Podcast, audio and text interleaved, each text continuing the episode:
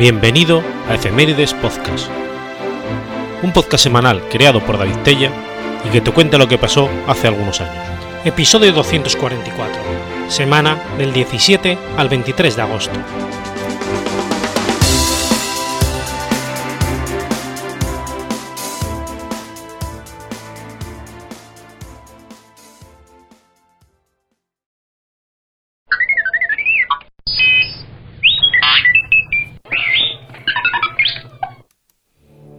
17 de agosto del 986. Sucede la batalla de la Puerta de Trajano. La batalla de la Puerta de Trajano fue un enfrentamiento entre los ejércitos bizantinos y búlgaros en el año 986. Tuvo lugar en el paso del mismo nombre, en la moderna Brata Trajanovi, en la provincia de Sofía, Bulgaria. En el 971, el emperador bizantino Juan Zimisdes obligó al emperador búlgaro capturado Boris II a abdicar y trasladarse a Constantinopla tras la caída de la capital búlgara de Preslav. Los bizantinos habían ocupado solo las partes del este de Bulgaria.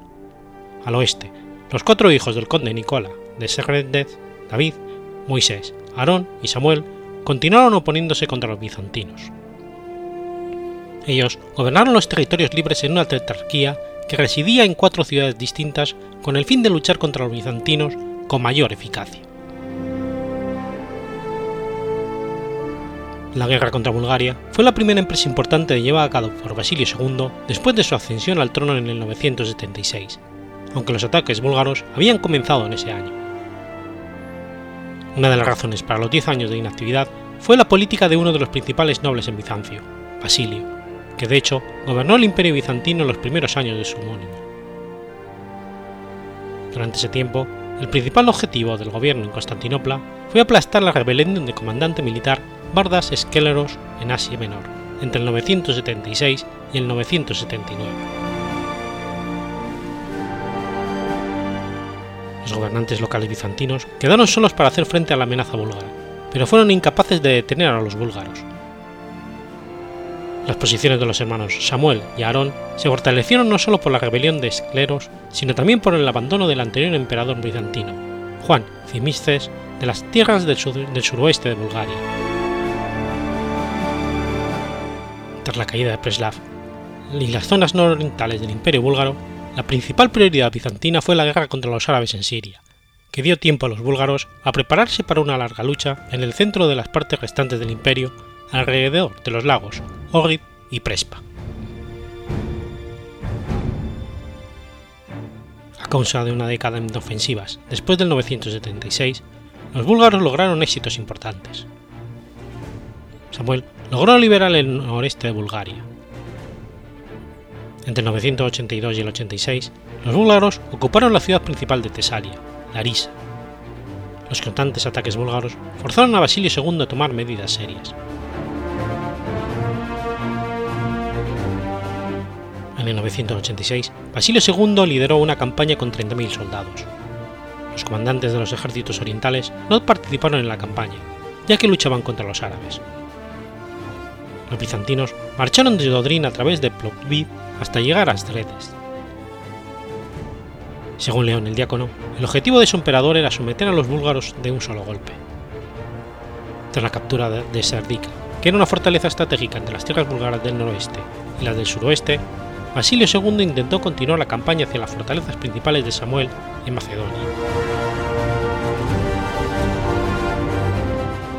En su camino hacia Sedrica, Basilio II dejó una fuerte compañía bajo León Milesinos para proteger la retaguardia del ejército bizantino. Cuando por fin llegó a los muros de la ciudad, Basilio II construyó un campamento fortificado y sitió la fortaleza. El asedio se prolongó durante 20 días de ataques infructuosos, hasta que la escasez de elementos se produjo en el ejército bizantino. Sus intentos de encontrar provisiones en los alrededores fueron detenidos por los búlgaros que quemaron las cosechas e incluso tomaron el ganado de los bizantinos. Al final, la guarnición de la ciudad salió de los muros, matando a muchos soldados enemigos y, la y quemando todo aquel equipo de asedio los inexpertos generales bizantinos habían colocado muy cerca de los muros de la ciudad. Como resultado de las exitosas acciones búlgaras, los bizantinos ya no fueron capaces de tomar la ciudad en un asalto directo. Tampoco podían extenuar a los defensores con el hambre, porque después de que sus suministros fueron cortados, los propios bizantinos tuvieron que lidiar con ese problema. Además, un ejército dirigido por Sonoel marchó por las montañas a la retaguardia bizantina. En ese momento, en vez de asegurar el camino para la retaguardia, León Milisenos se retiró a Plodoiv. Esta acción fue una razón adicional de Basilio II para levantar el sitio. El comandante de los ejércitos occidentales, Cotosfanos, le convenció de que Milosenos había partido a Constantinopla para tomar su trono. El ejército bizantino se retiró del valle de Sofía hacia Itmán, donde se detuvo para pasar la noche. Los rumores de que los búlgaros habían bloqueado las rutas de montaña cercanas agitaron conmoción entre los soldados y al día siguiente la retirada continuó en creciente desorden. Cuando los búlgaros bajo Samuel y probablemente romanos los vieron divididos, se abalanzaron sobre el campamento enemigo y la retirada se convirtió en fuga. La vanguardia bizantina logró meterse por las laderas que no fueron tomadas aún por los atacantes búlgaros. El resto del ejército estaba rodeado por los búlgaros. Solo la unidad de élite de infantería armenia logró escapar con muchas bajas y llevaron a su emperador a la seguridad a través de rutas secundarias. Gran número de soldados bizantinos perecieron en la batalla. El resto fue capturado junto con la insignia imperial.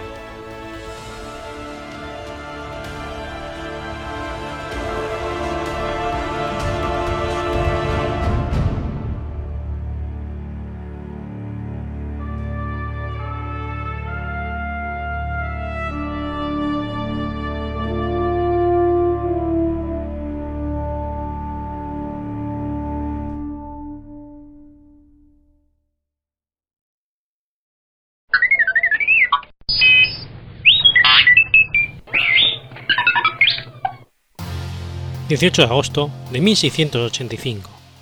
Nace Brooke Taylor. Brooke Taylor fue un matemático británico, autor del teorema que lleva su nombre y de destacadas contribuciones al desarrollo del cálculo diferencial. Fue hijo de John Taylor, del Parlamento de Briford, y de Olivia Tempest. Entró en la Universidad de St. John de Cambridge como estudiante en 1701 y se licenció en Derecho en 1709, doctorándose en 1714. Estudió matemáticas con John McChin y John Cale. En 1708 encontró una importante solución del problema del centro de oscilación, que sin embargo no se publicó hasta mayo de 1714, lo que provocó una disputa sobre su autoría con Johann Bernoulli. En su Methodus Incrementarum Directa et Inversa desarrolló una nueva parte dentro de la investigación matemática, que hoy se llama cálculo de diferencias finitas. Entre las distintas aplicaciones se usó para determinar la forma del movimiento de una cuerda vibrante, reducido por él por primera vez con éxito a principios matemáticos. El mismo trabajo contenía la famosa fórmula conocida como teoría de Taylor, cuya importancia solo se reconoció en 1772 cuando Lagrange se dio cuenta de su valor y lo definió como el diferencial principal del fundamento del cálculo. En su ensayo Nuevos principios sobre la perspectiva lineal, Taylor quiso expresar los nuevos principios de la perspectiva de modo más original y general que los anteriores, pero el trabajo tuvo problemas por su brevedad, su oscuridad, además de estar faltos de comprobación y de novedad. Estos defectos se pueden aplicar a la mayor parte de sus obras, que de hecho este trabajo necesitó el perfeccionamiento que desarrollaron Joshua Kirby y Daniel Fournier. Taylor fue elegido miembro de la Royal Society a principios de 1712, y el mismo año pasó a formar parte del comité para el juicio sobre la disputa entre Sir Isaac Newton y Goldfield Leavitt. Desde el 13 de enero de 1714 al 21 de octubre del 18 fue secretario de la sociedad. Desde 1715, sus estudios dieron un giro filosófico y religioso. A partir de ese año, mantuvo correspondencia con Pierre Raymond de Montfort sobre las doctrinas de Nicolas Malebranche. A raíz de ello, se encontraron entre sus cartas y documentos inacabados tratados sobre los sacrificios hebreos y sobre la legitimidad de comer sangre, escritos por él a su regreso de Aquisgrán en 1719.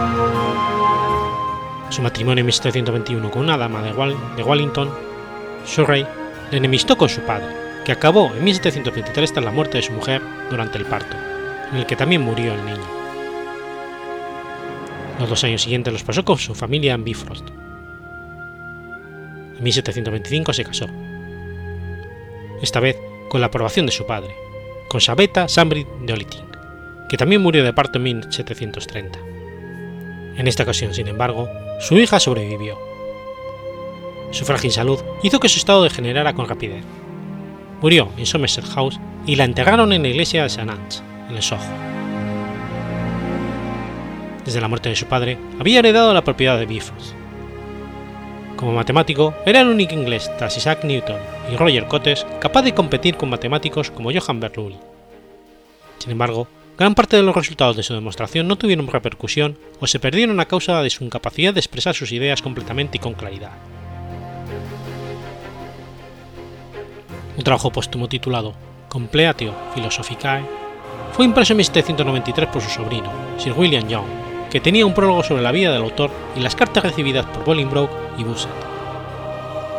Muchos de sus artículos breves se publicaron en la Philosophical Transaction of the Royal Society, volúmenes 27 al 33, incluyendo los informes de algunos experimentos interesantes sobre el magnetismo y sobre la atracción del vaso capilar.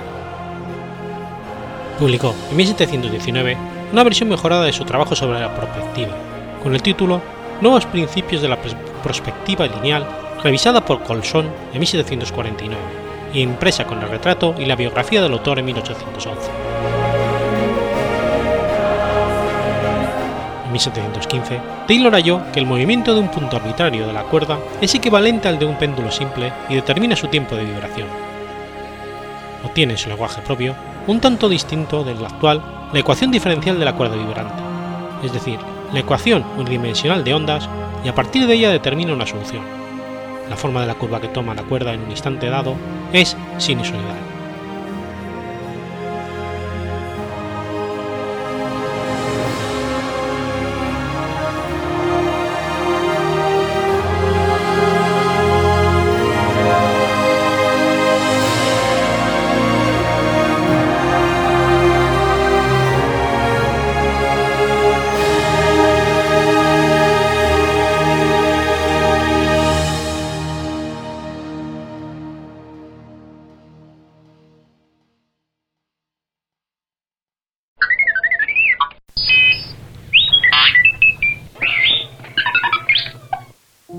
19 de agosto de 1493. Muere Federico III. Federico III de Habsburgo fue duque de Alta Austria, archiduque de Austria y emperador del Sacro Imperio Romano Germánico, desde el año 1440 hasta su muerte en 1493. Federico III era el hijo mayor de Ernesto el Férreo, duque de Austria Interior y Cimburgia de Masovia, que era conocida por su excepcional fuerza y era de ella, como la antepasada de todos los Habsburgos posteriores, que recibieron sus características distintivas, síntomas de mandíbula de Habsburgo, labio, inferior grueso, pómulos planos, párpados inferiores torcidos, puente nasal alto y maloclusión.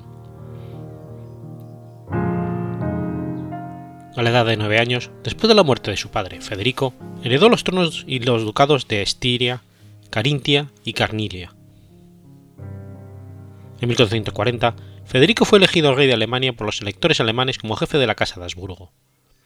Al mismo tiempo, estableció su custodia del joven Ladislao el Póstumo, duque de Austria, y después de la muerte de este último, agregó a Austria sus posesiones, uniendo así la mayoría de las tierras de los Habsburgo. Federico III es considerado el último emperador de la Edad Media. La crisis general de los órganos de gobierno del imperio la ineficacia del poder imperial y la independencia casi completa de los príncipes alemanes, que aumentó gradualmente durante el siglo pasado, se manifestaron más plenamente durante el reinado de Federico III.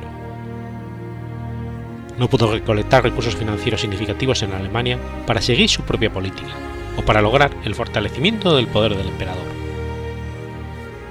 Por otro lado, Federico III no intentó reformar las instituciones imperiales, preservando obsoleto en el nuevo Renacimiento, y la creación de los Estados-Nación, sistema de relaciones del emperador con los príncipes y las ciudades imperiales. Los estados más grandes de Alemania se opusieron repetidamente a Federico III, pero las cosas no llegaron a la eliminación del emperador del trono, posiblemente debido al desinterés de los electores en las reformas. Federico III mostró una participación extremadamente débil en los asuntos de la Iglesia. Durante la lucha del Papa con la Catedral de Basilea, la intervención del rey en esta, confrontaron, en esta confrontación fue mínima, lo que contrastaba fuertemente con la actividad de su predecesor, el emperador Segismundo. En 1446, Federico concluyó el Concordato de Viena con la Santa Sede, que reguló las relaciones de los monarcas austriacos y el Papa y permaneció en vigor hasta 1806. Según un acuerdo con el Papa, Federico recibió el derecho de distribuir 100 beneficiarios de la Iglesia y nombrar seis obispos. En 1452, Federico III viajó a Italia y fue coronado en Roma por el Papa Nicolás V. Esta fue la última coronación de los emperadores alemanes en Roma. Federico III fue el último emperador alemán en mantener su antiguo, su antiguo reclamo en Italia. Bajo Maximiliano I, la coronación en Roma ya era imposible, y desde 1512 el imperio recibió su nuevo nombre oficial, Sacro Imperio Romano de la Nación Alemana. Al mismo tiempo, al darse cuenta de las limitaciones del poder imperial, Federico III buscó fortalecer la independencia de Austria. En 1453 aprobó I Privilegium Maius de Rodolfo IV, confirmando así la posición especial de Austria en el imperio y el derecho de los monarcas austriacos al título de archiduque. Como resultado, Austria se separó del imperio y se colocó a su lado. Esto fue evidenciado por el título usado por Federico, en el cual las posesiones austriacas se enumeraron en detalle y por separado del título de emperador. Hasta 1457, el duque de Austria propiamente dicho era el joven sobrino de Federico III, Ladislao el Póstumo, pero el emperador en realidad mantuvo cautivo a Ladislao, habiendo usurpado todos los poderes reales de este último como guardián. La política ineficaz de Federico provocó la oposición a su poder entre la nobleza austríaca, dirigida por Ulrich Auteperg, reforzada por años de escasez. Los magnates austriacos se hicieron cercanos al Partido Nacional de Hungría, abogando por el regreso de Ladislao al trono húngaro. En 1452, mientras Federico III estaba en Roma, estalló un levantamiento en Viena. Bajo la presión de la oposición, el emperador liberó a Ladislao, lo reconoció como rey de Bohemia y Hungría y le transfirió las funciones de gobernar a Austria. Con la muerte de Ladislao en 1457, la línea abertina de la dinastía de los Habsburgo se extinguió y Federico III anexó el ducado de Austria sus posesiones. Mismo tiempo, la confrontación de Federico se intensificó con su hermano menor, Alberto VI, que reclamaba parte del legado de los Habsburgo. En 1458, Federico se vio obligado a ceder Alta Austria a su hermano. Pronto comenzaron las guerras pesadas con los húngaros, a quienes el emperador no pudo proporcionar una resistencia efectiva. Las tierras austriacas fueron devastadas. Un intento de acuñar dinero sin garantía por parte de Federico III fracasó. El descontento campesino aumentó. En 1461, el emperador fue asediado por su propio hermano en Viena. Solo después de la muerte de Alberto VI en 1463, Federico se convirtió en el único gobernante de Austria. Los constantes conflictos con las propiedades, los parientes y las incursiones de los húngaros obligaron al emperador a moverse constantemente de una ciudad a otra, evitando la capital austriaca. Su corte estaba ubicada en Graz, después en Lid, luego en Wiener Neustadt. El establecimiento de relaciones con el Papa permitió a Federico III en 1469 obtener el consentimiento de Roma para establecer obispados en Viena y en Wiener Neustadt. Sin embargo, como en Alemania, en Austria Federico evitó transformaciones decisivas y no trató de realizar mejoras significativas en el apartado estatal. Durante la infancia de Ladislao el Póstumo, que tiene derecho sobre los tronos húngaros y bohemios, Federico III trató de restablecer la autoridad sobre estos estados. Sin embargo, no pudo crear una fuerte facción pro-Habsburgo. En ambos reinos comenzaron guerras civiles que llevaron al poder a representantes de la nobleza media nacional. La invasión húngara, junto con el levantamiento de los estados austriacos en 1452, obligó a Federico a liberar a Ladislao y devolverle las insignias reales. La influencia en estos países se perdió. Además, el emperador se negó a ayudar a los húngaros en su lucha contra los turcos. Después de la muerte de Ladislao en 1457, tampoco fue posible mantener a los reinos de Bohemia y Hungría en la órbita de la monarquía de los Habsburgos. El rey de Bohemia era Giri de Podebrad, quien después de una guerra fallida con Austria, se vio obligado a admitir a Federico en 1459. Tuvo que vender la corona de San Esteban a Matías Unyadi por 80.000 florines de oro, aunque siguió siendo el rey nominal de Hungría hasta el 17 de julio de 1463. Matías Uyindai ascendió al trono húngaro, que pronto lanzó operaciones militares a gran escala contra el emperador. En la década de 1460 comenzaron las incursiones incesantes de los húngaros en tierras austriacas, a las que Federico III, al experimentar una escasez crónica de fondos, no pudo proporcionar una resistencia efectiva. Austria fue devastada y en el 85 el ejército de Matías Uyindai capturó Viena y Wiener Neustadt. Las tropas húngaras ocuparon la Baja y parte de la Alta Austria, así como las regiones orientales de Estiria, Carintia y Krajina. Solo la muerte de Matías en 1490 permitió la liberación de las tierras austríacas, que fue llevada a cabo por el hijo de Federico Maximiliano.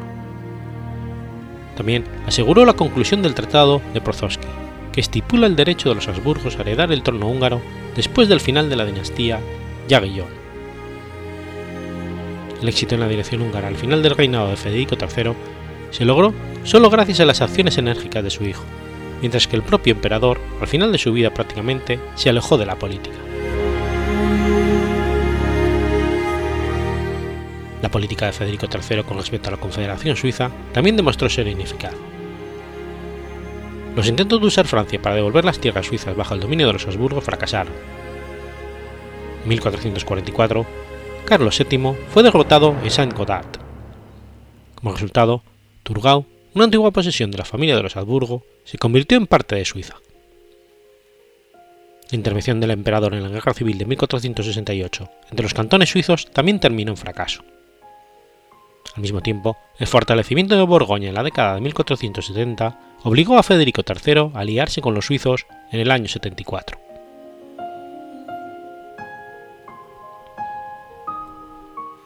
La muerte de Carlos el Temerario abrió la cuestión de la herencia de Borgoña. Las enormes posesiones de los duques de Borgoña, incluidos el Franco Condado, Flandes-Brabante, Henao, Namur, Holanda, Zelanda y Luxemburgo, fueron heredadas por la única hija de Carlos María de Borgoña, que pronto se casó con el hijo de Federico Maximiliano. La entrada de tierras tan vastas y ricas en la monarquía de los Habsburgos puso inmediatamente a la dinastía en primer lugar de la política europea y sirvió como ocasión para el nacimiento de la famosa leyenda de la Casa de los Habsburgos, que otros hagan la guerra. Tú, feliz Austria, cásate.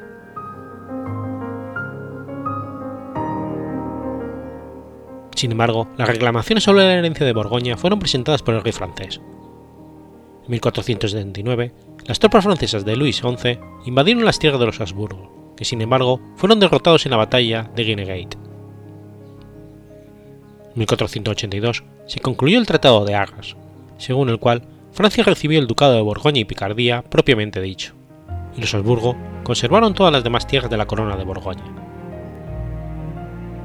En el 86, el conflicto con Francia se reanudó como parte de la Guerra de la Sucesión Bretona. Esta vez los acontecimientos se desarrollaron desfavorablemente para Austria.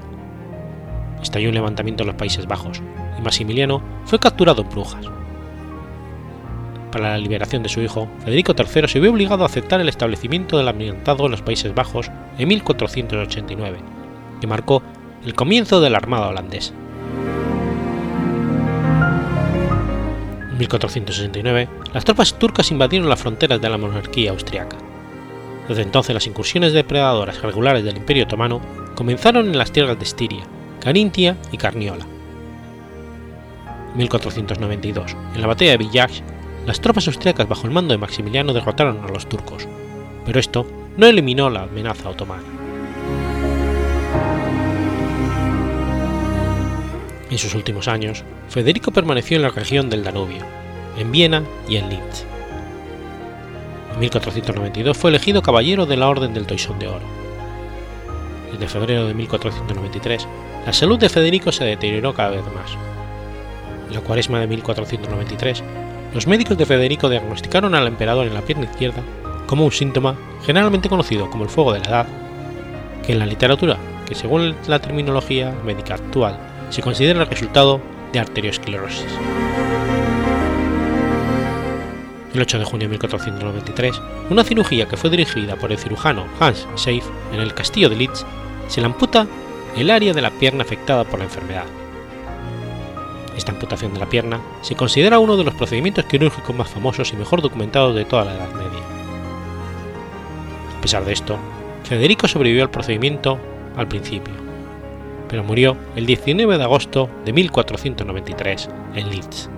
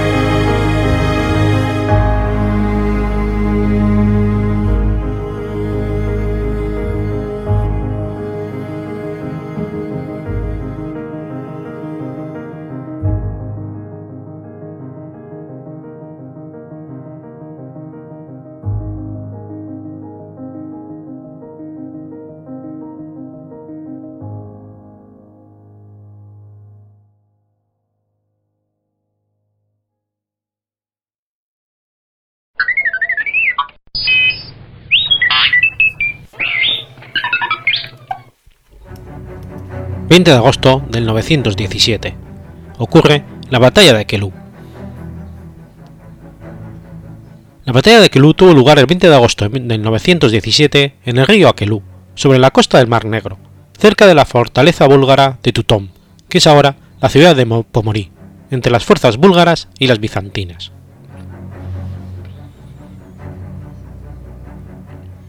Después de la victoria de los búlgaros en la guerra del 894 al 96 los, bizantinos se vieron obligados a rendir homenaje al zar Simeón I de Bulgaria. En el 912, cuando el emperador bizantino León VI murió, su hermano Alejandro se negó a pagar tributo a los búlgaros.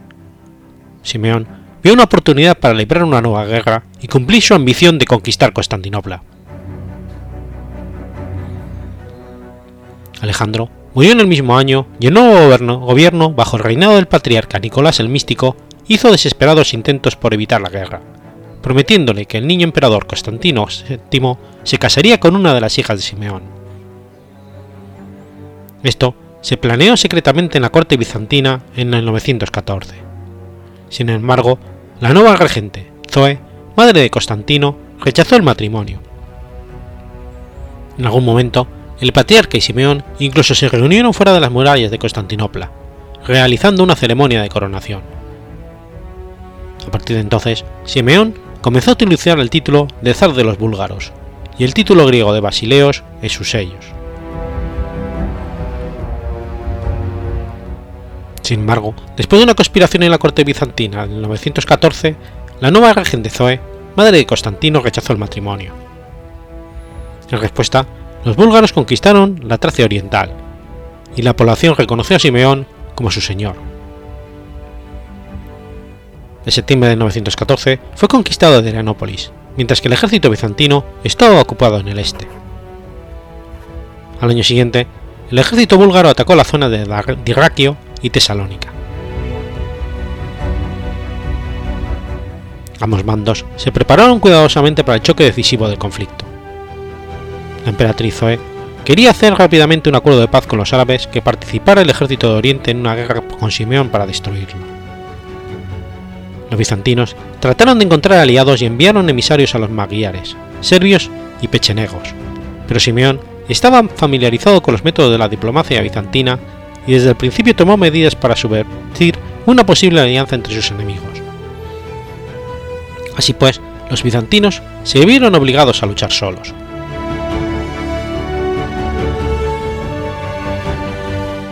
En el siglo IX, los bizantinos se, coligaron con los pecheneos, pueblo seminómada de ascendencia turca del Asia Central.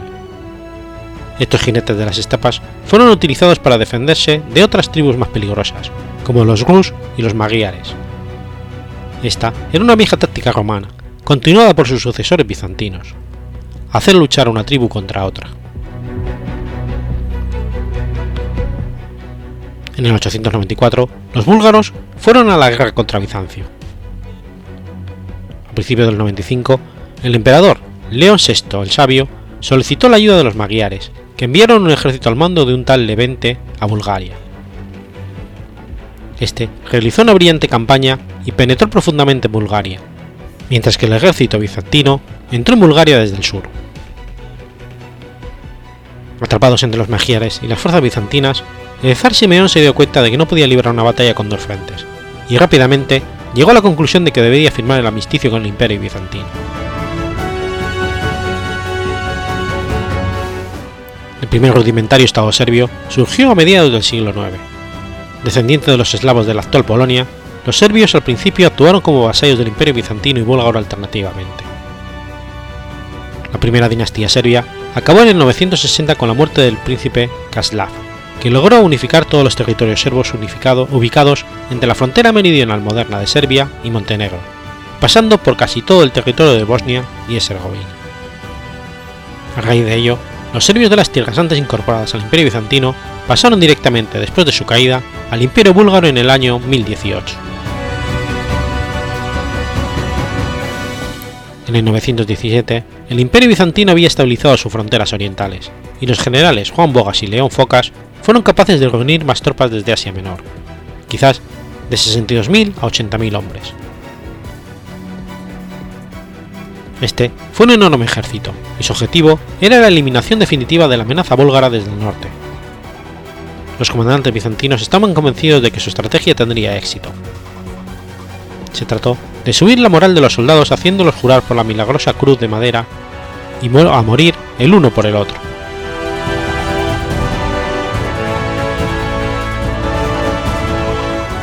Los temas se trataban de circunscripciones territoriales de carácter militar que agrupaban a varias de las antiguas provincias y en las que la máxima autoridad militar y administrativa era la estratega, el comandante del cuerpo de ejército allí acuartelado, cuyos soldados tenían asignados lotes de tierras para su sustento.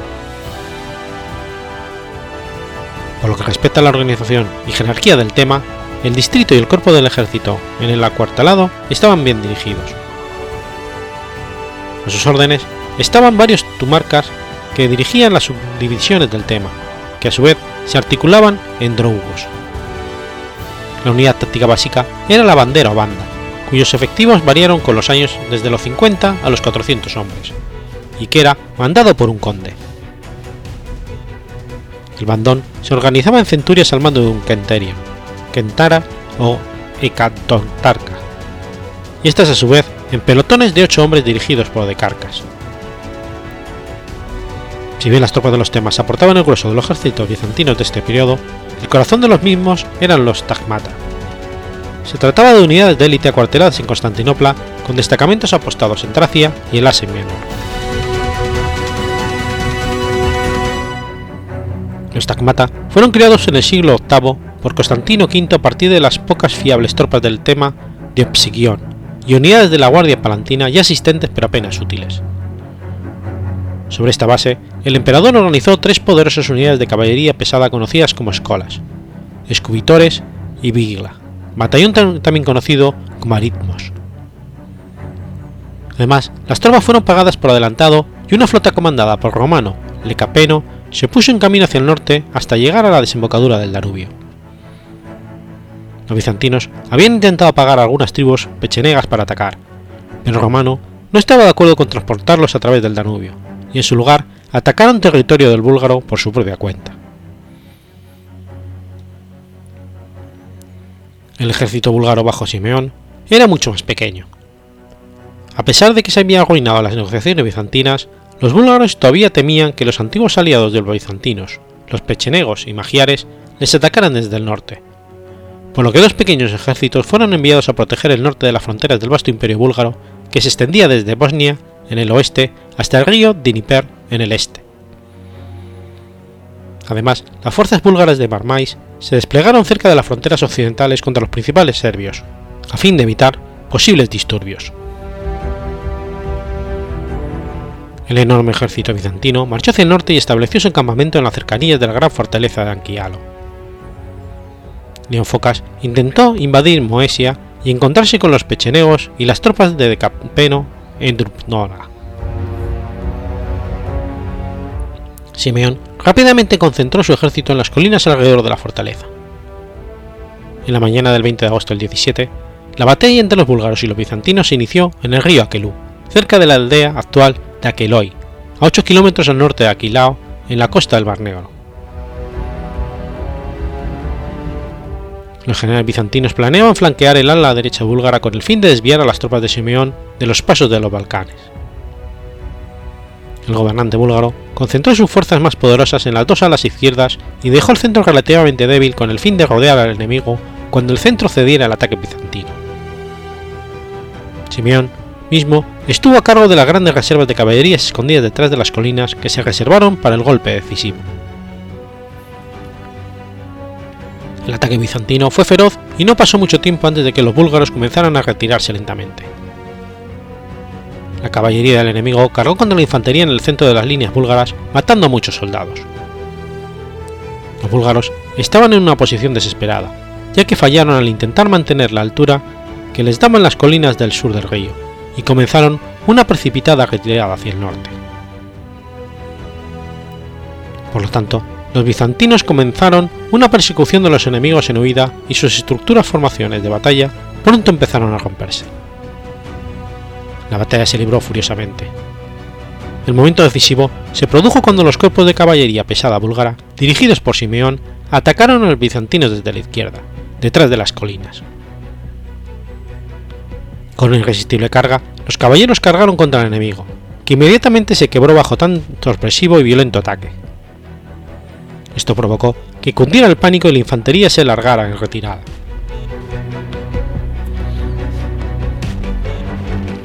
Algunos bizantinos intentaron repeler la carga de caballería, pero también fueron atacados por la infantería búlgara. El zar Simeón personalmente tomó parte de la lucha, y su amado caballo blanco fue muerto en el fragor de la batalla.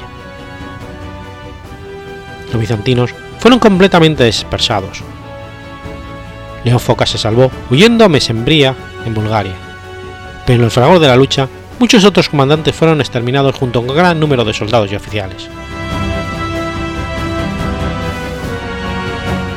Al final del día, los búlgaros superaron a los defensores en Mesembría y capturaron la ciudad. León Focas apenas escapó en una nave de guerra bizantina. El historiador bizantino León el Diácono dice que 75 años después de esta catástrofe, en el ámbito militar, los campos de Aquilao aún estaban cubiertos por decenas de miles de esqueletos de los bizantinos. La batalla fue una de las más sangrientas de toda la historia medieval y algunos historiadores se refieren a ella como la batalla del siglo. El resto del ejército bizantino huyó hasta Constantinopla, perseguido por los búlgaros. Varios días después, los restos de tropas bizantinas al mando de Focas fueron vencidos de nuevo en Katarskay, en un choque que se disputó durante la noche. La derrota bizantina franqueó el camino a Constantinopla a los vencedores. Los bizantinos propusieron un nuevo tratado de paz, y Simeón entró en la ciudad imperial y fue coronado por segunda vez como zar de todos los búlgaros y los romanos. Simeón también exigió que su hija se casara con Constantino VII, el hijo de la emperatriz Zoe Caporstoina, pero ésta se negó y decidió aliarse con Serbia y Hungría en su contra. Sin embargo, en agosto del, 918, el general romano diseñó un golpe para deponer a Zoe y encerrarla en el monasterio de Santa Eufenia en Petrium, lo que le permitió subir la púrpura imperial. La alianza con los serbios aplazó el decisivo asalto de Constantinopla. Simeón, entonces, decidió asegurar su retaguardia y envió un ejército bajo Marmais y Teodoro Sigrista para destruirlos. Sus generales no solo capturaron al príncipe serbio, sino que dieron a los bizantinos un tiempo valioso para recuperarse.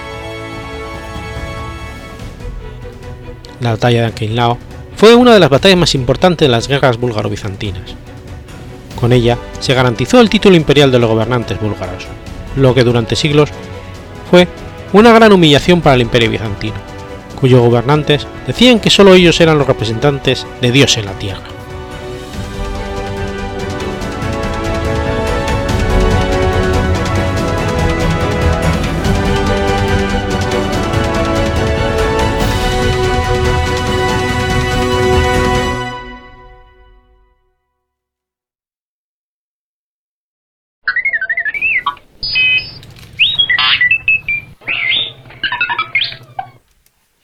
21 de agosto de 1157.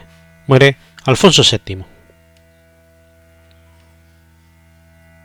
Alfonso VII de León, llamado el Emperador, fue rey de León entre el 1126 y 1157. Hijo de la reina Urraca I de León y el conde Raimundo de Borgoña, fue el primer rey leones miembro de la Casa de Borgoña, que se extinguió en la línea legítima con la muerte de Pedro I en 1369, quien fue sucedido por su hermanastro paterno Enrique, primer rey de Trastámara. Alfonso era el segundo hijo de Urraca, hija de Alfonso VII de, de León y de su primer esposo, Raimundo de Borgoña. Nació el 1 de marzo de 1105, apenas dos años antes de la muerte de su padre en septiembre de 1107. Tenía una hermana mayor, Sancha, que había nacido antes de, 1095. Tras la muerte del padre de Alfonso, Raimundo de Borgoña en 1107, y de su abuelo, Alfonso VI en 1109, su madre Urraca contrajo un nuevo matrimonio para poder acceder a los tronos del Reino de León y Reino de Castilla. El elegido por Alfonso VI resultó ser el rey aragonés Alfonso I el Batallador, y provocó el rechazo de amplios sectores de la nobleza.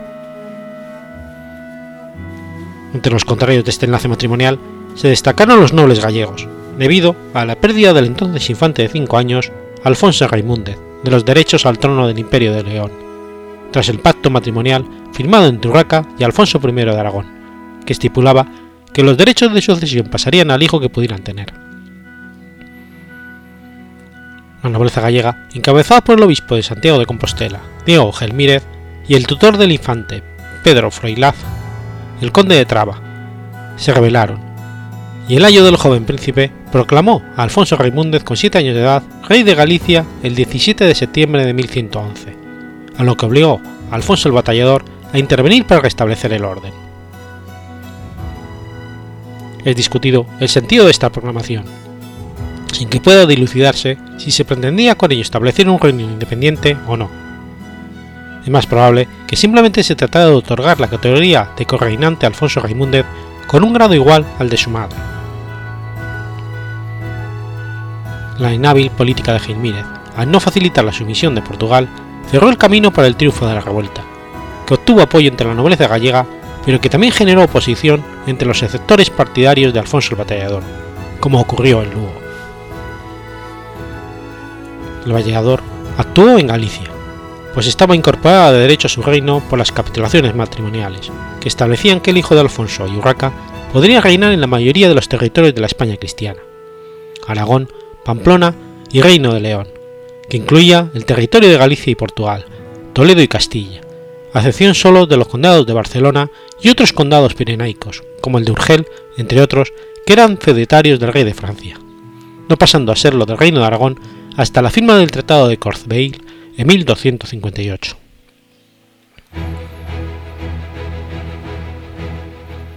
Alfonso I finalmente se dirigió contra los partidarios de Alfonso Raimunez, derrotándolos en Villadangos en octubre de 1111, con la ayuda del conde de Portugal, Enrique de Borgoña, tío de Alfonso VII. Con esta victoria, el batallador desbarató el intento político del obispo de Santiago de Compostela y sus partidarios, capturó a Pedro Forilad y debilitó a sus oponentes.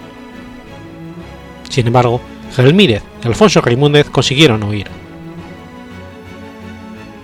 La actitud de Urraca I en todo el conflicto es discutida, mientras que la historia compostelana señala que Urraca estuvo de acuerdo con la coronación de Alfonso Raimúndez.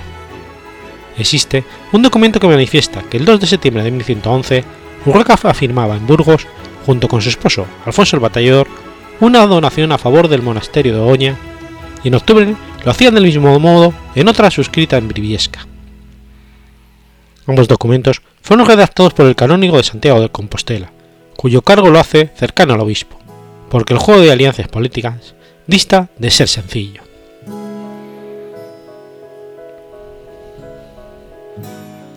En 1116, Urraca hace una jugada maestra para debilitar tanto al rey aragonés como a sus opositores leoneses.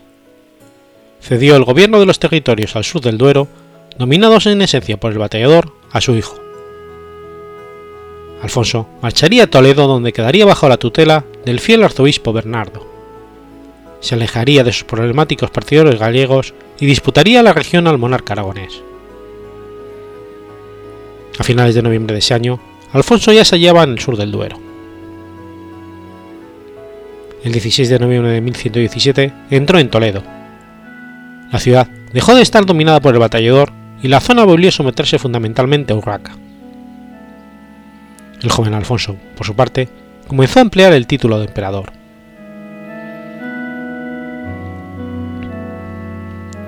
El 25 de mayo de 1124 se encontraba en Santiago de Compostela, donde el obispo Gelmírez lo armó caballero, ceremonia mediante la cual alcanzó la mayoría de edad. Aunque su madre no estuvo presente, parece que el acto contó con su anuencia. Cuando su madre falleció el 8 de marzo de 1126 en Saldaña, Alfonso se encontraba en el cercano Sahagún. Al día siguiente, marchó a León para recibir la sumisión de la nobleza, el clero y el pueblo. Salvo en el caso del castillo leonés, que hubo de tomarse el asalto, el reconocimiento de la autoridad de Alfonso fue general y rápido.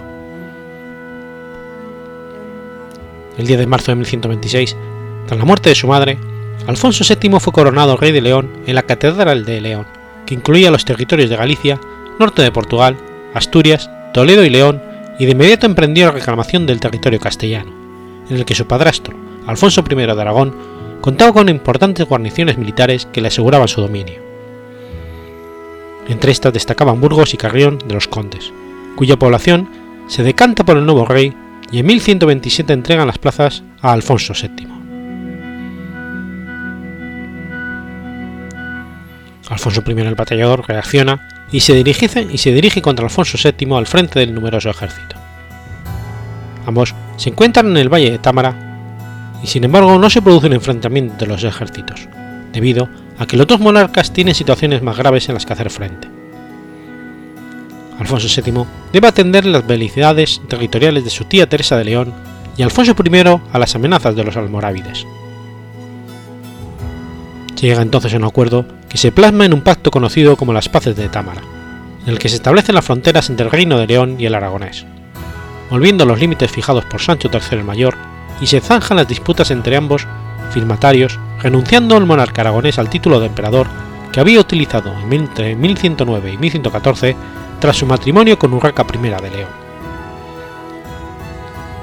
Este matrimonio se había anulado al considerarse que no fue consumado, por lo que fue necesario esperar tres siglos para ver realizada la unión de los reinos hispánicos, aunque ya sin Portugal, en las figuras de los reyes católicos.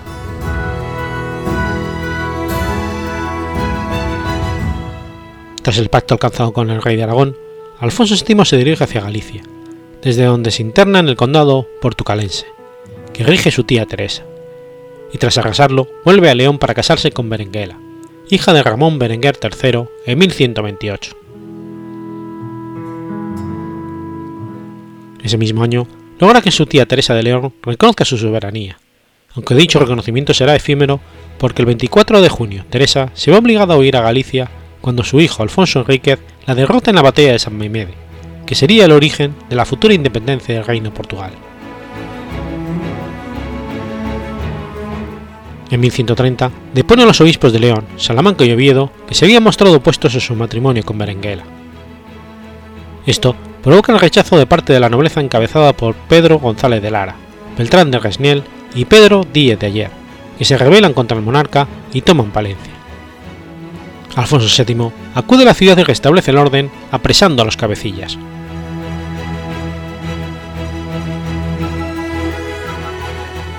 Tras la muerte de Alfonso I el Batallador, Alfonso VII reclama el trono de su padrastro, alegando para ello ser tataranieto de Sancho III el Mayor. La candidatura de Alfonso no fue aceptada, ni por los nobles aragoneses que nombraron rey de Aragón al hermano de Alfonso I, Ramiro II el Monje, ni por los nobles pamploneses, que eligieron como rey de Pamplona a García Ramírez. A pesar de ello, Alfonso ocupa La Rioja y Zaragoza, ciudad que entregaría al recién nombrado rey aragonés a cambio de su juramento de vasallaje. Posteriormente, apoyado por nobles del norte de los Pirineos, controló amplios territorios del sur de Francia, llegando hasta el río Ródano, lo que le valió para retomar la vieja idea imperial de Alfonso III, y el 26 de mayo de 1135 se hace coronar en la Catedral de León Imperatus Totis Hispanae, por el obispo arriano Entreguido de Guido. En dicha ceremonia recibiría el homenaje, entre otros, de su cuñado Ramón IV, conde de Barcelona, de su primo el rey García Ramírez de Pamplona, del conde Alfonso Jordán de Tolosa y otros señores y embajadores de Gascuña y el mediodía francés, como el conde de Comich, el conde de Foix y el señor de Montpellier y representantes de varios de los principales linajes musulmanes, como el caudillo ismaelita Saif al-Dawa, más conocido como Zafadola. No asisten, sin embargo, su también primo Alfonso Enríquez ni el rey aragonés Ramiro II de Aragón, por lo que se encuentra enemistado por la ocupación de Zaragoza.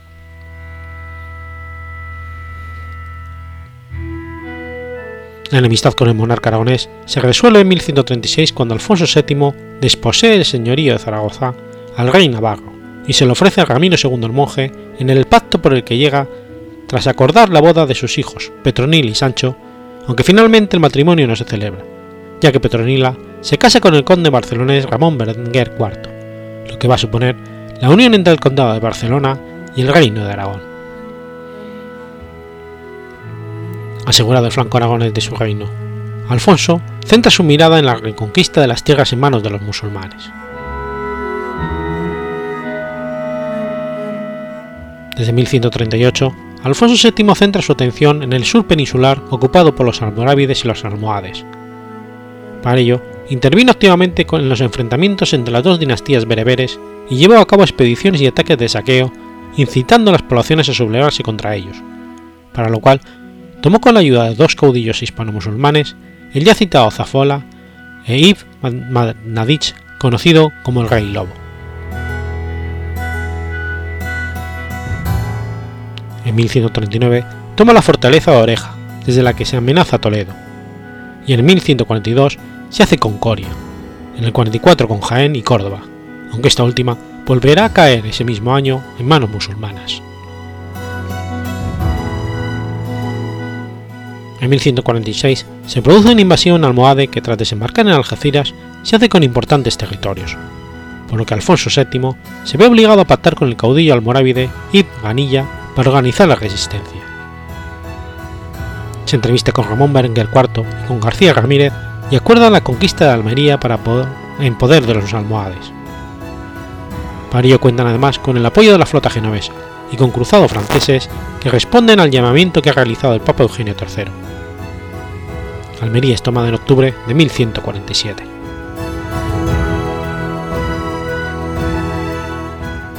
En 1150 fallece el monarca pamplonés García Ramírez y Alfonso VII firma, el 27 de enero de 1151, con el rey de Aragón, el Tratado de Tudilén, un acuerdo por el que ambos acuerdan repartirse el reino de Pamplona y se reconoce a Ramón Berenguer IV el derecho de conquista sobre Valencia, Denia y Murcia. En 1157, los almohadas recuperan el control de la ciudad de Almería y Alfonso VII parte para intentar reconquistarla. Fracasa en el intento y cuando regresaba a León muere el 21 de agosto. Su hijo Fernando le sucede en el trono de León, mientras que su otro hijo Sancho ocupa el trono de Castilla. El lugar exacto del fallecimiento de Alfonso VII está en duda, aunque existe constancia histórica de que acaeció en el paraje de la Fresneda, a su regreso del sitio de Almería el 21 de agosto de 1157. Después de su defunción, en agosto, el cadáver de Alfonso VII el emperador fue conducido a la ciudad de Toledo, donde recibió sepultura en la catedral de la ciudad, siendo el primer soberano leonés en ser inhumado allí.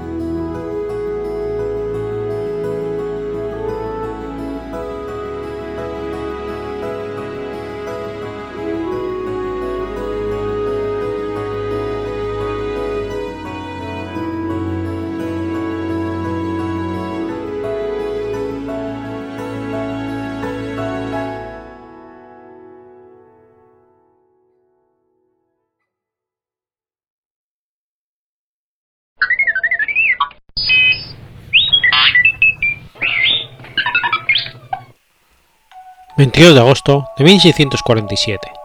Nace Denis Papin. Denis Papin fue un físico e inventor francés. Papin nació en el centro de una familia protestante.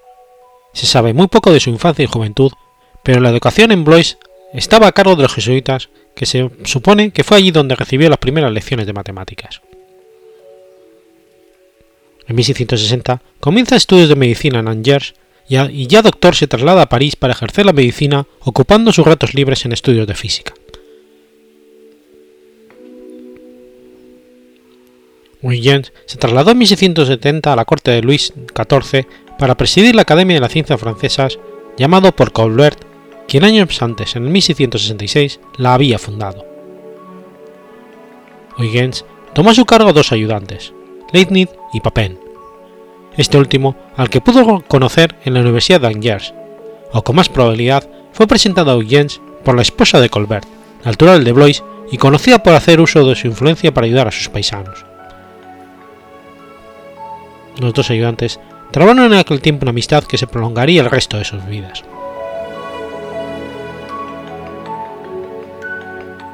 En 1674, Huygens dio a la imprenta de París Les Nouvelles Espèces sur le Vide, avec la description des machines qui servent à la faire, trabajo que se publicó al año siguiente firmado por Huygens y Papin en las Transacciones Filosóficas en Londres.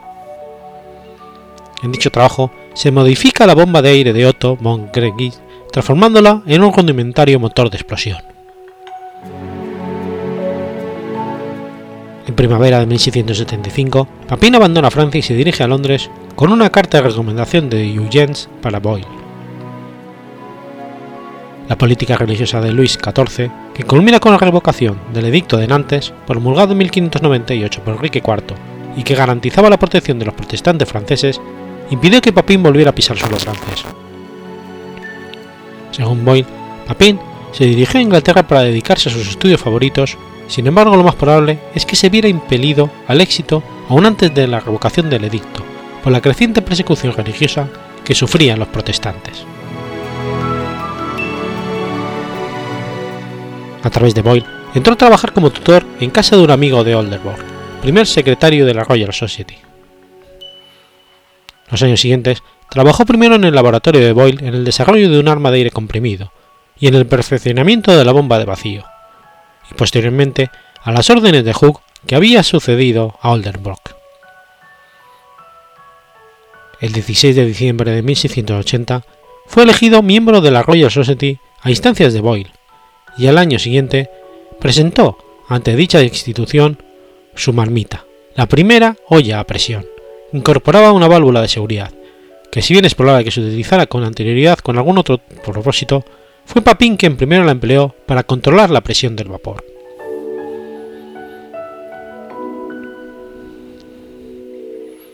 En 1682 marcha a Italia para trabajar como director de experimentos de la academia que a semejanza de la Royal Society había fundado Ambrosio Cerotti en Venecia. Pero tras el fracaso de la aventura por problemas financieros, vuelve a Londres en 1684, de nuevo a la Royal Society. En 1687 presenta una de sus invenciones consistentes en la transmisión neumática de la energía a grandes distancias.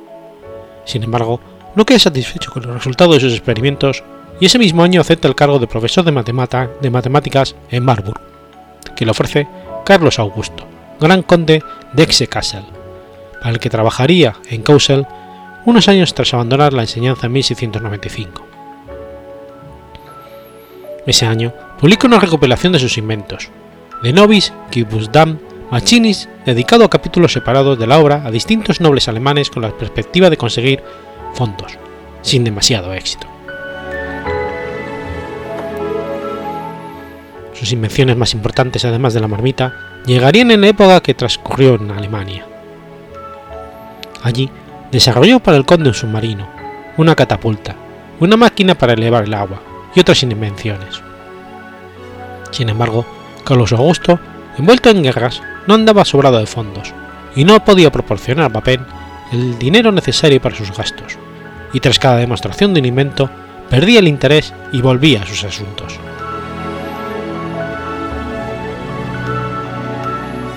En 1690 presentó su primera máquina de émbolo en la que sustituye el explosivo utilizado por Huygens por vapor de agua para lograr mediante su condensación el perfecto vacío. Y en 1707 presenta su nueva manera de elevar el agua por fuerza del fuego, en alusión al trabajo de Thomas Savery publicado en 1705 que pretendía perfeccionar.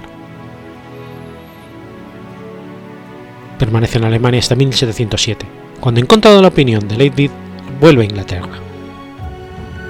Sin embargo, la situación que se encuentra allí era muy distinta a la de dos décadas antes. Boyle había fallecido y la presidencia de la Royal Society estaba ocupada por Isaac Newton, ante el cual su amistad con Leibniz no era la mejor carta de presentación. La última noticia que se tiene de Papin es una carta escrita a Hans Loan fechada el 23 de enero de 1712.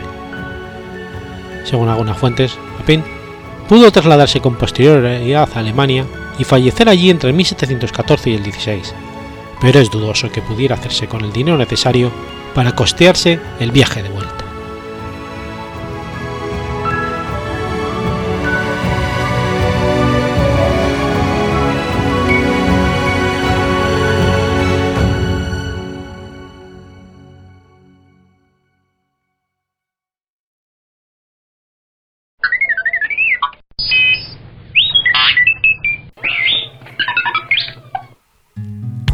23 de agosto de 1926. Muere Rodolfo Valentino. Rodolfo Guglielmi, más conocido como Rodolfo Valentino, fue un actor italiano naturalizado estadounidense. Conocido en inglés como Rudolf Valentino, fue el primer sex symbol del cine mundial, latino y latin lover por excelencia.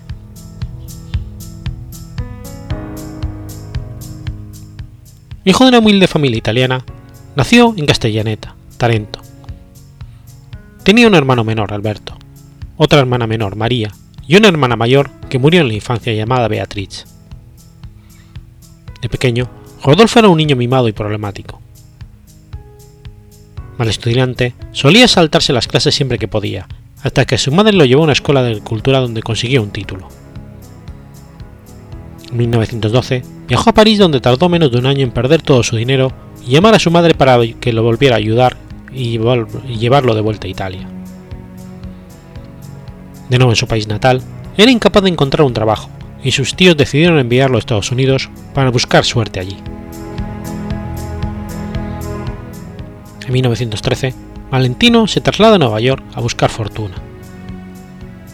Después de lapidar su dinero como de costumbre, pasó un tiempo viviendo en las calles y trabajando como jardinero, camarero, bailarín y gigoló. Poco a poco hizo amistades entre la alta sociedad y atrajo la atención de la aristocracia chilena Blanca Errazmuriz, conocida también como Bianca de Saulles, por el apellido de su esposo. No es seguro que ambos tuvieran una relación romántica, pero poco después, Errázuriz se divorció de su marido alegando infidelidad de éste, siendo respaldada por Valentino. Al final, el propio Valentino se vio envuelto en un escandaloso divorcio que acabó con Blanca asesinando a su marido de un disparo.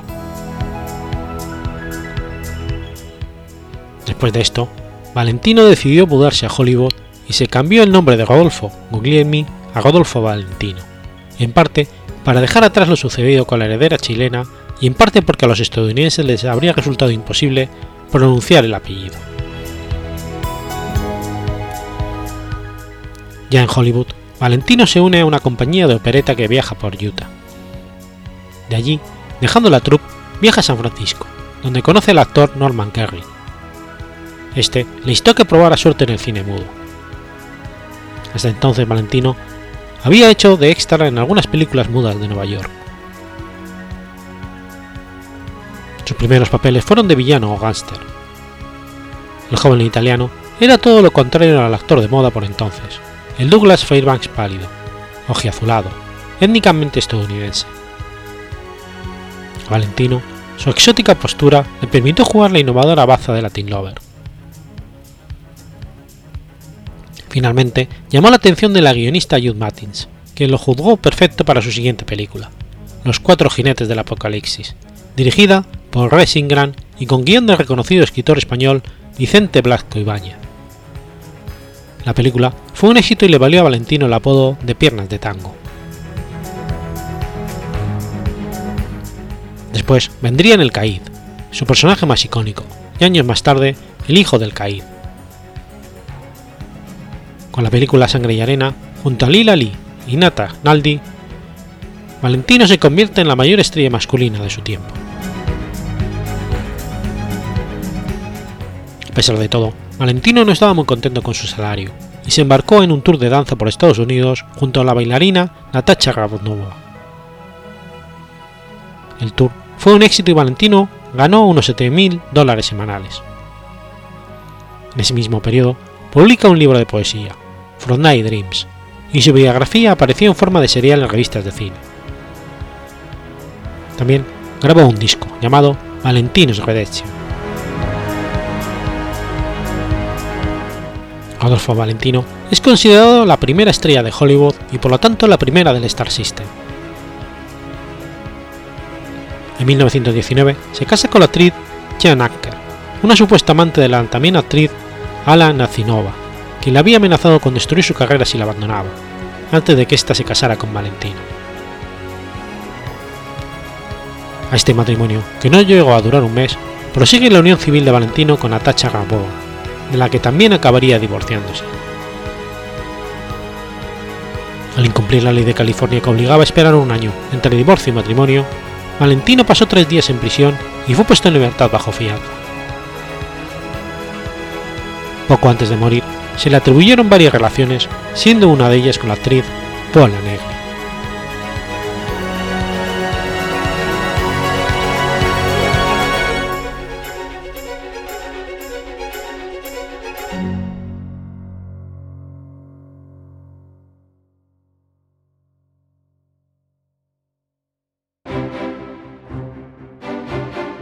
Has escuchado Efemérides Podcast. Si quieres ponerte en contacto conmigo, puedes hacerlo por Twitter a la cuenta arroba efemeridespod o mi cuenta personal, arroba telladavid, o por correo electrónico a la dirección efemeridespod.gmail.com. También puedes visitar la página web efemeridespodcast.es. Y recuerda que puedes suscribirte por iTunes y por iBox, y tienes un episodio nuevo cada lunes.